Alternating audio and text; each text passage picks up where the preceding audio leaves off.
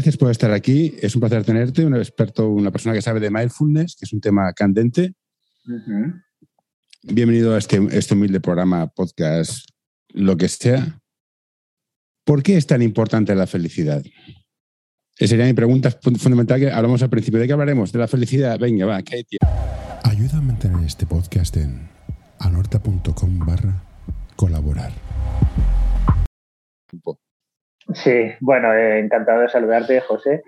Eh, bueno, la pregunta, digamos que es como una pregunta difícil de, responder, seguramente al mismo tiempo todos pensaríamos, hombre, ¿qué, no va a ser importante de la felicidad? ¿no? porque al final todos giramos un poco nuestra vida en torno a, ese deseo, ¿no? el lograr ser felices.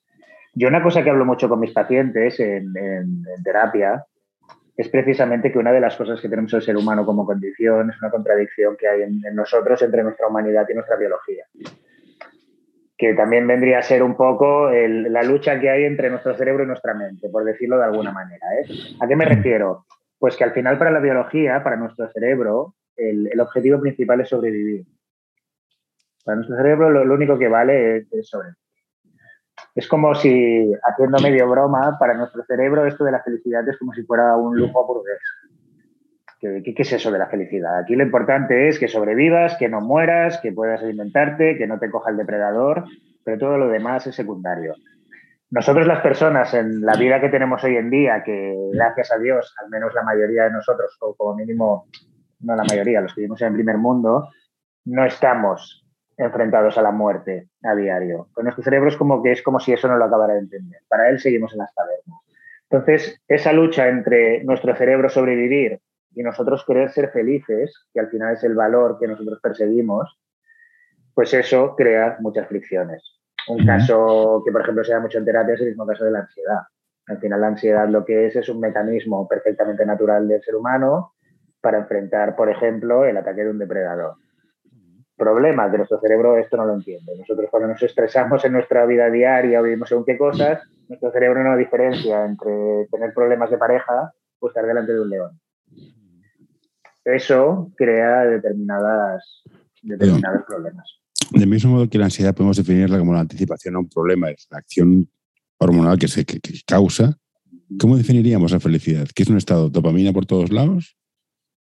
¿Qué sería? Bueno, es que ahí también está uno de los, de los temas de la felicidad, por eso es muy complejo como concepto. Yo muchas veces a los pacientes les pregunto cómo definirían ellos precisamente la felicidad. ¿Qué es la felicidad? ¿Es una emoción? ¿Es un estado de ánimo? ¿Es, es, una actitud? ¿Es una manera de ver las cosas? ¿Qué sería? Y la verdad que una respuesta definitiva no te la puedo dar, porque si lo buscas por ahí, pues encontrarás de todo. De hecho, si, si te vas al diccionario, en el diccionario te habla como de, un estado de ánimo, de una emoción. Yo personalmente sí que creo que entender la, felicidad como una emoción es un poco peligroso, es un poco la trampa. Y más también por el mensaje que nos da nuestra sociedad. No sé si has escuchado hablar, porque se dice mucho lo de la dictadura de la felicidad. Estoy, a favor de ese mensaje, estoy, estoy totalmente en contra. Totalmente, es decir, nos, venden en la sociedad en la que vivimos, nos igualan mucho felicidad con alegría. Y claro, la alegría es una emoción básica, transitoria como todas las emociones, y que tiene pues un objeto. La felicidad es otra cosa, a la que nos igualan una cosa a la otra y nos dicen además que tenemos que ser felices porque tenemos que ser felices y nos venden como que tenemos que estar contentos siempre porque al igualar estos dos conceptos, claro, eso es básicamente imposible. Cosa que nos lleva normalmente, que seguramente mucho de esto es lo que hay detrás de, este mensaje, ¿a qué? A consumir.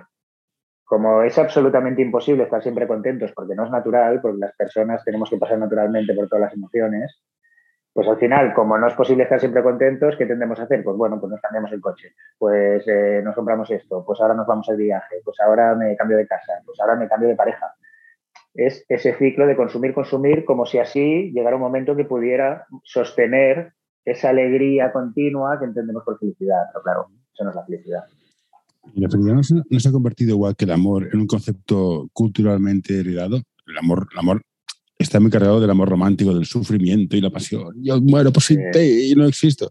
¿No se ha convertido en un proceso, en algo igual? es un producto cultural que heredamos y que no tiene ninguna base sólida o muy sólida. Bueno, eh, como, como el amor, como tú bien decías, eh, es muy como lo, como lo concebamos, como concibamos, perdón. Es un poco la concepción que tengamos del, del término. En el amor, por ejemplo, sí que es verdad que aún mamamos mucho de ese amor romántico, que como tal viene de una época en la que las relaciones entre hombres y mujeres, y digo hombres y mujeres, pues porque era lo que se daba mayormente entonces, era así. Es decir, en esa época las mujeres pues eran eh, pues una, dentro de esa sociedad pues eran personas que necesitaban, eran dependientes, necesitaban un hombre, en este caso pues que les diera una casa, que las vistiera, que les diera comer, es decir, era una relación más paterno-filial y dependiente. Claro, eso traducido al mundo en el que vivimos nosotros ahora, que somos personas iguales, el amor romántico descuadra. Entonces, si saltamos esa concepción del amor romántico y la traemos a una concepción más igualitaria entre dos personas adultas, autónomas, que no tienen que hacerse cargo una de la otra, etcétera, etcétera, podemos llegar a un amor que sí que sea pues algo más satisfactorio para la realidad con la que vivimos. Con la felicidad creo que pasa un poco parecido. Es decir, eh, yo personalmente creo bastante en una visión más eh, parecida a lo que vendría a ser la concepción más del budismo, o, en realidad, aunque pueda parecer un salto enorme, lo, que decía es Spinoza y, los racionalistas, al final, como que la felicidad tiene mucho que ver con, con, la comprensión de la realidad, con la comprensión del funcionamiento de las cosas, de cómo todo cambia, de cómo las cosas no se pueden mantener, de cómo la aceptación de la realidad y el dejar ir son dos aprendizajes fundamentales para poder estar en esta vida con un mínimo de equilibrio. Y entonces sí que creo en, ese trabajo de aceptación, de aprender a vivir más en el aquí y en el ahora, no tanto en la anticipación, etc, Entonces, yo personalmente la felicidad la entiendo más como una suerte de, actitud mental y Pero, la vida. Por lo que dices, es, un acto muy racional, el ser conscientes de muchas cosas. Implica una parte cognitiva muy alta, ¿no? A mi entender sí, pero Porque, porque la aceptación creo que tiene mucho que ver con el entender. Que, uno, que tú eres capaz de aceptar las cosas cuando eres capaz de entender su naturaleza, cuando eres capaz de entender que una cosa es como es y, no puede ser de otra manera, con lo cual esperar que sea de otra manera es absolutamente irracional, es locura. Entonces es como si racionalmente te arrinconaras un poco, eh, es lo que hay, no, no, no hay más allá. Lo que pasa es que sí que es verdad que, a veces para interiorizar estas racionalidades necesitamos vivir cosas más a nivel emocional. Es, es, aparte de racional, aquí ya se me va la, la, cabeza, es, como muy católico, es, designios de Dios, es lo que hay, no, no, luches contra el poder divino. Claro, ahí está también una de las batallas ¿eh? con, esto, con este tema, donde, hasta dónde estoy aceptando, hasta dónde me estoy resignando. ¿no? Y al final la resignación tiene que ver más que con el entendimiento con una suerte de represión, ¿no? Es como que entiendo que, en, la resignación aún no hay recorrido. Solo que es como que bajo los brazos, simplemente cuando a lo mejor habría más recorrido. En, la aceptación entiendo que yo he recorrido lo que podía hacer, ya sea activamente o a nivel mental. Pero yo he buscado las posibilidades, yo he intentado eh, cambiar las cosas desde lo que depende de mí. Pero llegado a cierto punto entiendo que ya no depende más de mí, ya no puedo hacer nada más con eso entiendo que lo que me queda es aceptar. O sufrir, que siempre es la alternativa, evidentemente. Ese punto de sabiduría de distinguir resignación y aceptación, ¿cómo lo conseguimos? A ver, realmente no es nada fácil. Eh, pero, pero mm, yo, digamos, cuando, cuando lo trabajo con, con otras personas, sobre todo lo que intentamos es agotar las vías. Es decir, eh, una, cosa que, nos hace sufrir mucho también en la vida es este punto de, no diferenciar muy bien lo que depende y lo que no depende de nosotros realmente. Porque además solemos confundir influencia alta con dependencia. Y ahí nos pillamos mucho los dedos. Es decir, depende de mí algo que, sobre lo que tengo una influencia al 100%. Si yo tengo una influencia alta sobre algo, pero no es del todo, no depende enteramente de mí. No diferenciar eso nos entrampa muchísimo. y las personas además somos tan fanáticas del control, que, por otro lado es una ilusión porque tenemos una cuota de control muy pequeñita, que intentamos coger el control de todo. Y si no diferenciamos muy bien hasta dónde llegamos y hasta dónde no, ahí nos entrampamos. Entonces, a la hora de, trabajar la aceptación, sí que creo que es bueno agotar las vías desde lo que depende de mí, entender perfectamente qué depende de mí y desde lo que depende de ti, lúchalo todo hasta donde tú quieras. Hay que ser consciente. Claro. Y, y, otra trampa que podemos tener quizás sea que intentamos ser parte de un grupo, identificarnos con un grupo, ser parte de algo más. Y queremos ser como ese, ese otro, que quizás no sea cierto, y aquí hablo de redes sociales. Ves una realidad que no es cierta, que nos vende, nos fuerza a sentirnos de, ostras, que no estoy en este viaje, no tengo esta casa, no estoy maquillada perfecta, no estoy maquillada perfecto, me sobra una Michelin. El, el, grupo presiona tanto para que nos influya de esta manera, para que perdamos, de, eh, distorsionemos la realidad tanto. Claro, es que llega un momento ahora que con, todo el tema de Internet, con todo el tema de las redes sociales, con, o sea, ahora es como que hay tanta estructura tecnológica o, comunicativa, llámalo como quieras, que llega un momento que ya es difícil de diferenciar qué es el grupo y qué es la, propia estructura. Entonces, eh, el problema, yo las redes sociales, que sí que es verdad que, crean mucho dolor, es decir, hay mucha gente en terapia que sufre mucho.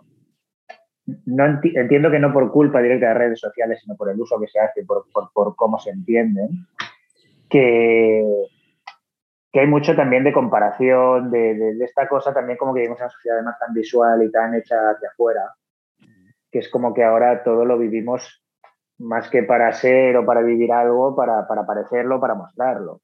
Es, como, es, ya un comentario ya tópico pero es lo de los conciertos, el, cómo estamos en un concierto y, te das cuenta, hasta uno mismo de pronto te encuentras viendo el concierto otra vez en la pantalla y estás en directo delante de los músicos, que además has pagado un dineral por poder verlos en, en directo y en vivo y lo estás viendo otra vez en una pantalla, para poder mostrar a otra persona que tú has estado ahí. Entonces, esa vuelta de que hemos, nos hemos convertido nosotros en espectáculo y es como que nosotros somos bienes de consumo ya casi como si fuera de entretenimiento. Es como también esa, esa es esa vuelta de, del que somos bienes de consumo, como parejas, como espectáculo, como todo. Entonces nosotros deberíamos ser nuestra propia medida de nosotros mismos. Nosotros nos comparamos con nuestro grupo o nosotros somos porque el otro es. ¿Dónde empezamos a construir nuestra identidad? Bueno, seguramente un poco de todo. Un poco de todo. Sí que es verdad que, es difícil que uno pueda construir una identidad un poco sólida si no se mira hacia adentro. Mm, correcto. O sea, es obvio que somos gregarios, es obvio que todos pensamos más o menos en lo que piensan los demás, todos más o menos queremos sentirnos aceptados por el grupo, sentir que no somos raros y que más o menos nos asemejamos al grupo al que pertenecemos. Al final eso es, muy general y, está en todos nosotros. Pero claro, necesitamos individualidad. No, no, perdona, solo iba a decir como que al final necesitamos una, una individualidad y encima de nuevo hay una sociedad que nos dice que tenemos que ser únicos, que tenemos que ser irrepetibles, pero las herramientas que nos dan para ser únicos y irrepetibles son las mismas que le dan a todo el mundo, con lo cual todos somos lo mismo. Con, esta afirmación te cambio la pregunta. Ahora todo el mundo es único, todo el mundo es especial y todo el mundo es maravilloso. Va a ser que no. La estadística, la estadística no da para tanto. ¿Qué hacemos mal con nuestros niños? Bueno, es que el problema también está en esa concepción de que parece que es que todos tenemos que ser maravillosos. Es que no pasa nada por no ser maravilloso. Es que eh, llega un punto que nos... Yo creo que todos somos maravillosos, maravillosos. Todos somos maravillosos, únicos e irreemplazables. Lo que no es igual es el ámbito de alcance. Tú eres maravilloso para mí porque eres mi hijo. Más allá de esta casa, no, va, Más, más lejos. No, no, bien matizado, corrijo, cambio, cambio el adjetivo. No digo que no seamos maravillosos, pero lo que parece que es como que todos tenemos que ser extraordinarios. Y, en el, punto en el que todos somos extraordinarios, pues, somos todos ordinarios. Entonces, ah, es que vivimos en una sociedad que todo es contradictorio, que nos da un mensaje que es absurdo en sí mismo. Entonces, eh, no es necesario que todos seamos extraordinarios. si quieres, podemos ser maravillosos, extraordinarios en tanto de que somos seres humanos, que somos una especie que podemos considerar que somos muy maravillosos en muchos aspectos, pero es este culto a lo extraordinario, es este culto a lo, viral, es este culto a lo, publicable, que, es como que todo tiene que ser, y claro, es imposible que, eso sea así, no podemos ser todos extraordinarios, ni nuestra vida puede ser siempre extraordinaria, todo eso nos lleva como una sensación de, fallo, de fracaso, que es absurda, porque no, no, no, no, no entiendo por qué tenemos que ser extraordinarios para ser perfectamente buenos. Mi padre tenía un, dicho que, toda la vida decía, que a medida que van pasando los años cada vez lo pienso más, que es este de que lo mejor es enemigo de lo bueno. Eso, es cierto. Y a nivel financiero. A, a todos los niveles, como que lo mejor es una carrera hacia ninguna parte. Y al final, en esa cosa de tener que ser lo más, de tener lo máximo, de vivir la vida hasta las últimas consecuencias, de exprimirlo todo, llega un momento que perdemos por el camino todas las cosas buenas que ya teníamos, que ya hemos ido encontrando y hemos saboreado, por ese más, más, más, más, más. Aquí, una cosa que yo sacar a colación, que somos, yo soy, yo soy de la generación de, es que no hay abuelas como las de antes. Y comentabas, ¿no? Claro, mi abuela pasó una guerra civil, eh, la abuela de mi mujer comieron gatos en Barcelona, seguro. Y no tenían depresión. Esto es un cuñadismo de nivel 4, de acuerdo.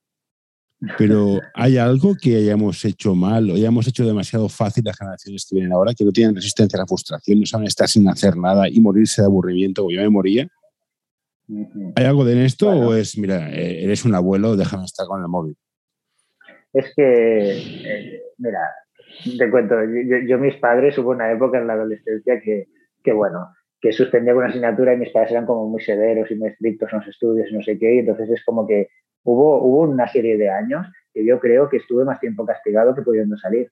Entonces es como que me tiré una de horas encerrado en la habitación que, que ni te cuento. Pero sí que es verdad que luego con los años, y, con esto no estoy diciendo que la solución sea el castigo, ¿eh? pero que con los años, esta experiencia hizo que yo no, yo no soy capaz de aburrirme. O sea, yo no, yo no entiendo muy bien el concepto de aburrirme, porque me las tuve que ingeniar tanto para entretenerme, encerrado en casa sin salir o de la manera que fuera, que al final entendí que es una cosa de, cómo me lo manejo. ¿Con esto qué quiero decir?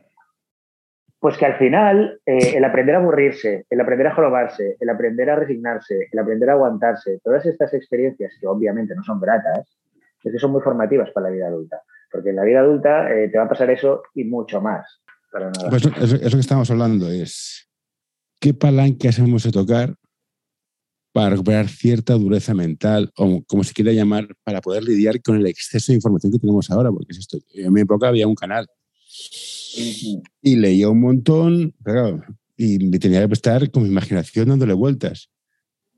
Yo creo que el tiempo de la imaginación de los niños ahora para ejercitar creatividad es entre cero y nada, porque todo está tan digerido para consumir rápido que es, cocaína mental. ¿Qué podemos hacer? ¿Prohibir los móviles? ¿Cómo lo haces si eres el raro del grupo no tiene móvil? Claro. Pero es que esto, eh, es que, a ver, también lo que no podemos hacer es ir en contra de la evolución de las cosas. Es como yo me acuerdo cuando cuando empezaron a salir los primeros Wildmans y no sé qué, que era como, yo me acuerdo, los padres de unos amigos, que era como, no, es que desde que ha salido esto, con esto siempre está aislada, y entonces nunca escucha a nadie, no sé qué, es como que la tecnología tiene estas cosas. Sí que creo por eso que hay un margen de, educación como sociedad de aprender a, darles el sitio. Te pasa que te parece una batalla un poco perdida el, pretender pues que los adolescentes no usen el móvil o, determinadas cosas que a veces me encuentro que es en no, no, sí, yo entiendo que sería ideal que tu hijo eh, vamos, saliera del colegio y no tocar el móvil hasta el día siguiente, pero es que no es realista. Es que todo su mundo funciona a través de ese medio. No deja de ser irónico que los hijos de los gurús de Silicon Valley vayan a colegios que prueban los móviles. Ya, ya, porque, bueno, porque ellos saben cómo, cómo funciona el algoritmo y cómo, y cómo funcionan todas esas cosas. Que pasa que sí que creo que, que habría que, educar mucho en ello. El problema es que empieza ya con los padres. claro, nos fijamos en los adolescentes, pero yo normalmente cuando tengo casos de adolescentes eh, muy enganchados al móvil, etcétera, etcétera, muchas veces identificas un par de cosas. Una, que los padres hacen lo mismo. Es decir, que los padres están, que los padres llegan y se ponen en el sofá y se ponen a hacer exactamente lo mismo que le están diciendo al hijo que no puede hacer. Con lo cual ahí hay algo que, no, que no cuadra. Pero es que además también se da muchas veces que cuando eran pequeños estos adolescentes, para que se callaran o para que no molestaran o lo que sea, y que lo entiendo perfectamente porque a veces no hay remedio, dejaron el móvil. Pero, eh, y, volvemos a lo mismo, o sea, no hay trabajo más serio y peor pagado que ser padre. Ah, sí, sí. No, no. Existen dos tipos de empresas de marketing y tecnología, las que saben venderse y las que saben hacerlo. Como ves por este anuncio, nosotros somos de las segundas. Visítanos en anorta.com y descubrirás qué podemos hacer por ti. ¿Cómo ayudamos a los padres y al colegio, que sea otra historia, a educar niños sanos mentalmente? Porque se habla mucho de salud física, deporte, tal y cual, pero dices, hostia, salud mental es importante porque es lo que controla todo. ¿Qué recursos necesitamos a los padres? Porque al final se han puesto de moda programas como eh, Super Nanny y estas cosas que eran impensables en, mi época. ¿eh? me he portado mal, ¿qué te han hecho? Me han dado un tortazo, me han castigado, es, igual. Te duraba la tontería tres meses y ya está, se, se, acababa. No estoy hablando de que tengamos violencia con los niños, evidentemente, pero si, ¿qué, recursos tiene un padre para reconducir una actitud de un niño o para evitar que surja? ¿Qué, qué, elementos tiene? ¿Cómo lo hacemos? Yo creo que es que tú has dicho una cosa que es muy clave y que además es muy entendible por cualquiera que sea padre y, el que no, yo creo que lo puede imaginar. Es muy complicado ser padre y es un trabajo muy duro y es muy ingrato en muchos momentos y, muy mal pagado, como tú dices. ¿Qué quiero decir con esto? Pues que hay muchos padres que no les apetece tener que comerse las servidumbres que implica eh, poner límites realmente a su hijo. Pues mira, tuve, tuve un caso de, unos padres, me trajeron al hijo adolescente, que sí que es verdad que fue un caso particular porque es como que era un chico de 17 años que con 15 eh, tuvo un accidente de moto y, entonces le quedó como una cojera en la pierna. Lo suficientemente importante como para que él que jugaba básquet y, lo que más le gustaba en la vida era el básquet, ya no pudiera jugar más. Entonces sí que es verdad que, pues el chico obviamente esto lo, lo acusó mucho. ¿Qué pasa? Que los padres que ya de pequeño ya llevaban un tipo de educación así, de no ponerle límites, de no, de no castigarlo, etcétera, etcétera, pues una vez que ya le pasó esto y que, que el pobre ya no podía jugar a básquet y que el pobre que tuvo el accidente, pues eso se fue de madre. Entonces él se fue volviendo un tirano y cuando llegaron a consultar a un tirano. Entonces cuando hablamos de poner las, ponerle una serie de normas, etcétera, etcétera, lo empiezan a probar, a la primera cambio él se las empieza a saltar, entonces le dije, vale, entonces, ¿qué, es lo que pasó cuando se lo saltó? Nada. Digo, pero, pero como que nada, pero ¿cuál es la consecuencia de que se saltara la norma? Ah, no, ninguna. Digo, ya, pero es que entonces eso no es una norma, eso es una sugerencia. Tú le dices, tienes que hacer esto, y si no lo hace, no pasa nada, eso no es una norma. Ya bueno, pero es que claro, es que si lo castigamos se enfada, es que si lo castigamos se pone así. Bueno, claro, es que él va a luchar lo suyo. Ya, ya, pero es que no queremos hacer esto. Y obviamente yo un principio sí que tengo es que mis pacientes son libres de vivir como ellos quieran. Yo, yo lo entiendo. Si es que, por supuesto, faltaría más. Si, que si no quieres enfrentarte a eso, pero entonces tienes que aceptar que él hará lo que le dé la gana. Y, es así. Entonces, mm, es respetable, pero hay que entender cómo funciona. Entonces, eso por un lado. Y luego, por el otro lado, sí que hay también esta especie de concepción, sobre todo después de la generación de los padres de boomers, como de que los niños son de cristal. Como que parece que mi hijo no se puede frustrar, mi hijo no puede no tener lo que tiene el otro, mi hijo no puede llorar, mi hijo no puede sentirse eh, frustrado, mi hijo no puede aburrirse, mi hijo... Bueno, pues es que es muy bueno todas esas cosas, que los seres humanos aprendemos mucho a través del dolor y este tipo de incomodidades. Entonces eso no se lo podemos quitar. Y de ahí a pegarles hay un, hay, un, trecho, muy. A mí me recuerda la historia que me contaron, la ley no sé dónde, que estaban tres niños hablando, tres niños pequeños, en plan, ¿y a ti cómo, te cuesta tener una piruleta? Ah, bueno, la pido y, me la dan. Y a ti, joder, me he de poner azul llorando para conseguirla. Y dices, claro, ¿qué mensaje se está dando? El precio de la piruleta es ponerme azul y la consigo. Y entiendo los padres, un padre que trabaja de 9 a 6, de 9 a 7, de 10 horas, llegas a casa cansado, pruebas el trabajo, dices, ah, tiene el móvil, ya está, juega, o ponte la play. Mm, es complicado. pero nos hemos ido a la felicidad. Sí. Un poco sí.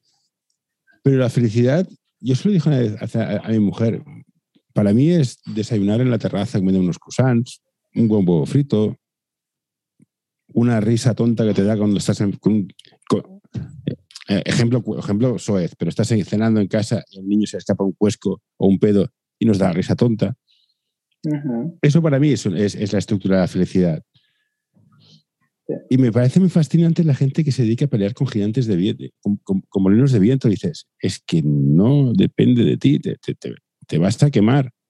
Ya, pero es que si no lo hago yo, ¿quién lo hace?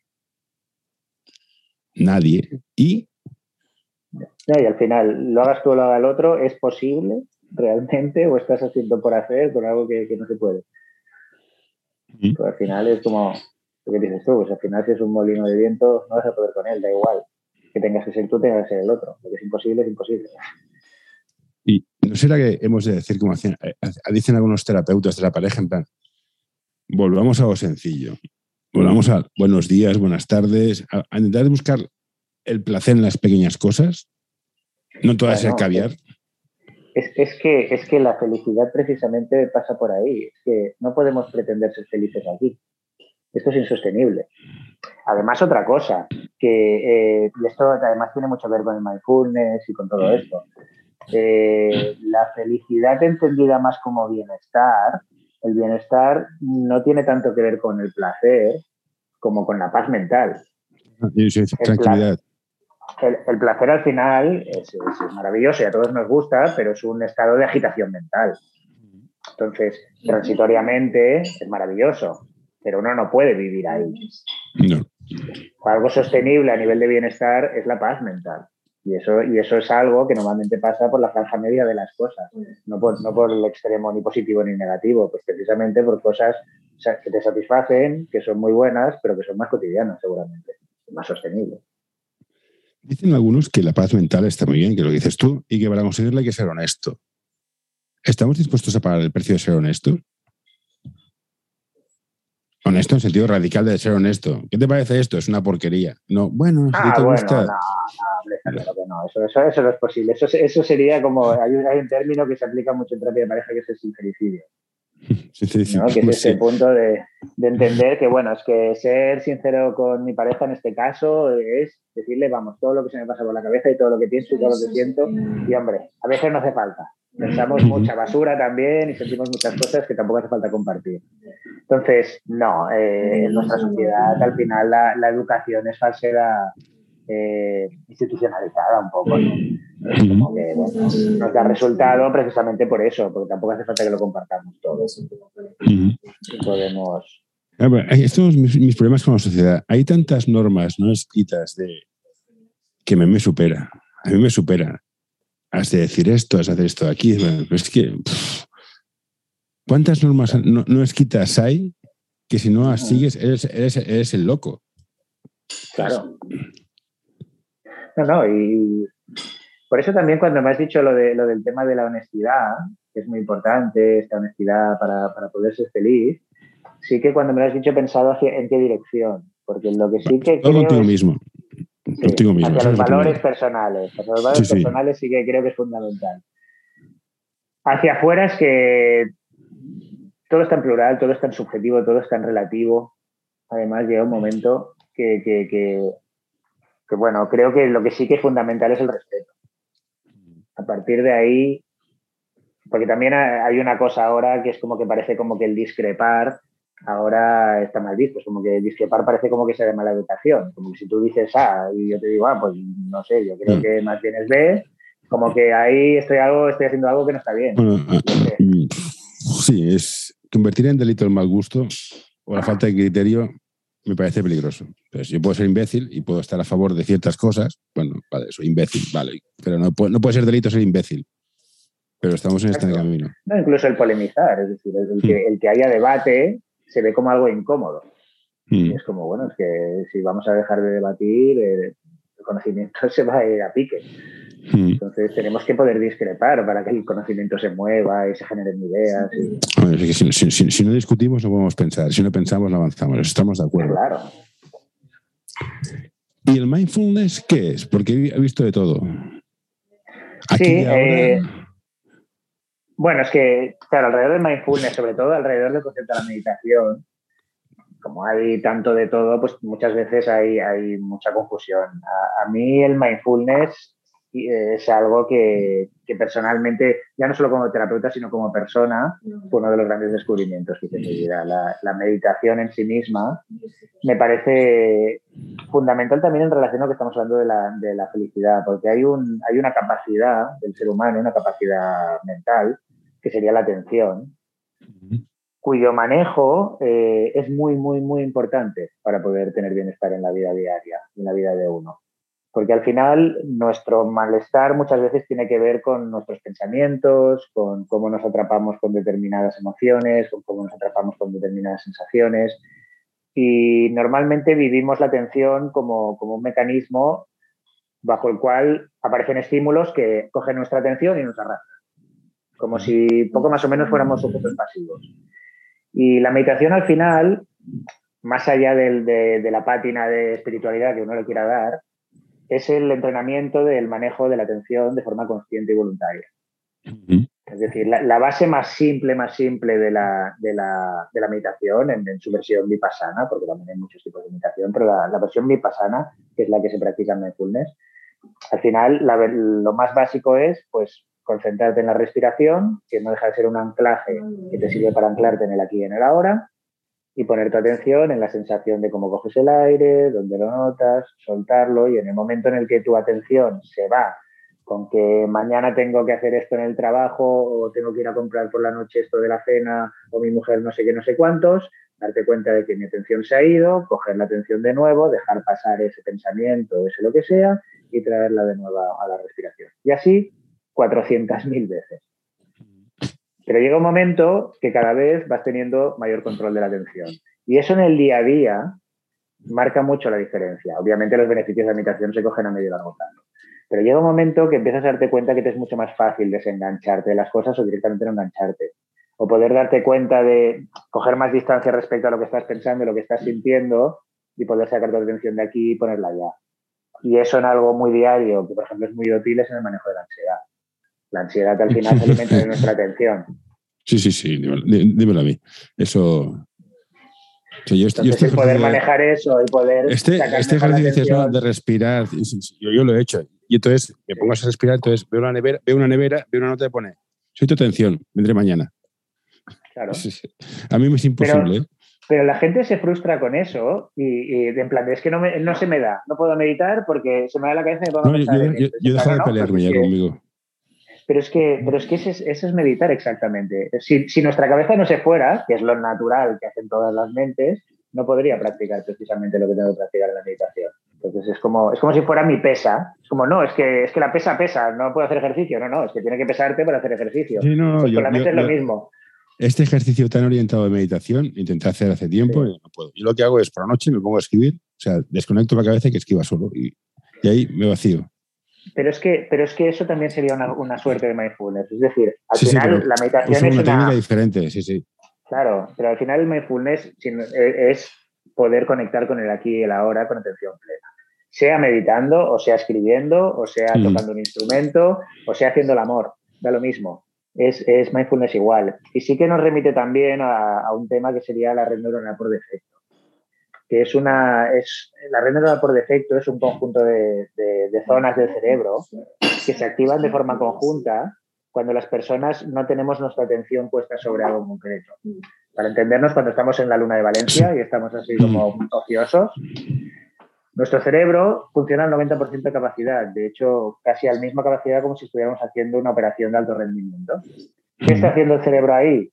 Pues está anticipando cosas. Nuestro cerebro es como si por detrás, digamos, en segundo plano, se pusiera a anticipar preocupaciones, cosas que tienen que pasar, pensamientos sobre mí mismo, especialmente pensamientos preocupantes. ¿Qué pasa? Que eso va creando una cierta base de ansiedad.